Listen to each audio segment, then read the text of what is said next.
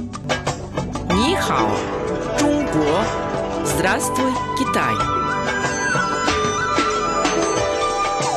Международное радио Китая, 100-серийная программа Нихао, Чунго. Здравствуй, Китай.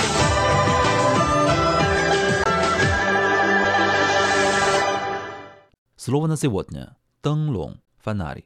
Малин, ты знаешь, я хочу написать о китайских традиционных фонарях для одного российского журнала. Дело хорошее. Тебе нужна моя помощь? Я бы не отказался. В древности были светильники, в которых в качестве источника пламени использовали животный жир или растительное масло. Чтобы пламя не задувало ветром, его стали накрывать прозрачным абажуром. Это и был первоначальный фонарь. Насколько мне известно, постепенно Денлун стали применять не только для освещения, но и в декоративных целях. Их изготовление стало разновидностью прикладного искусства.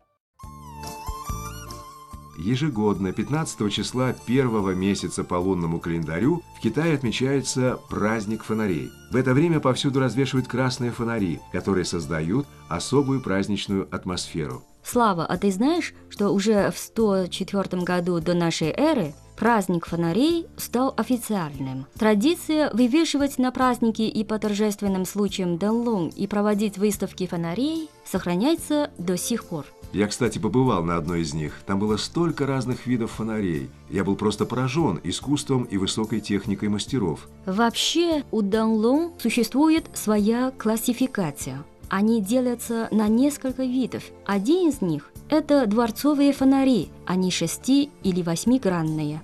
Их абажур сделан из стекла или шелка, украшенных росписью. Для росписи Дэнлон характерны те же жанры, что и для национальной китайской живописи Гуохуа.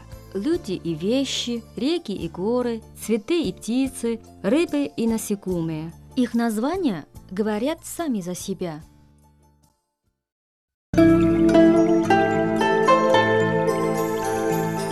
Цикл программ о китайском языке и китайской культуре «Здравствуй, Китай!»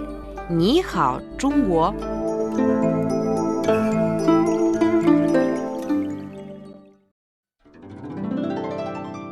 Малин, ты знаешь, на выставке я видел очень необычный фонарь со скачущей лошадкой. Я знаю, о чем ты говоришь. Это один из самых интересных видов Тенлон. Он имеет форму дворцового фонаря. Внутри него, в верхней части, крепится вырезанное из плотной бумаги колесо с лопастями. К нему приклеены бумажные фигурки лошадок. А за счет чего он вращается? Колесо приходит в движение, если внутри фонаря поместить зажженную свечу. И лошадки тоже начинают вращаться. Их фигурки, отбрасывая тени от пламени свечи на стенки фонаря, мчатся по кругу, как живые. Про Данлу можно долго рассказывать. Думаю, поживешь в Китае, узнаешь еще много интересного.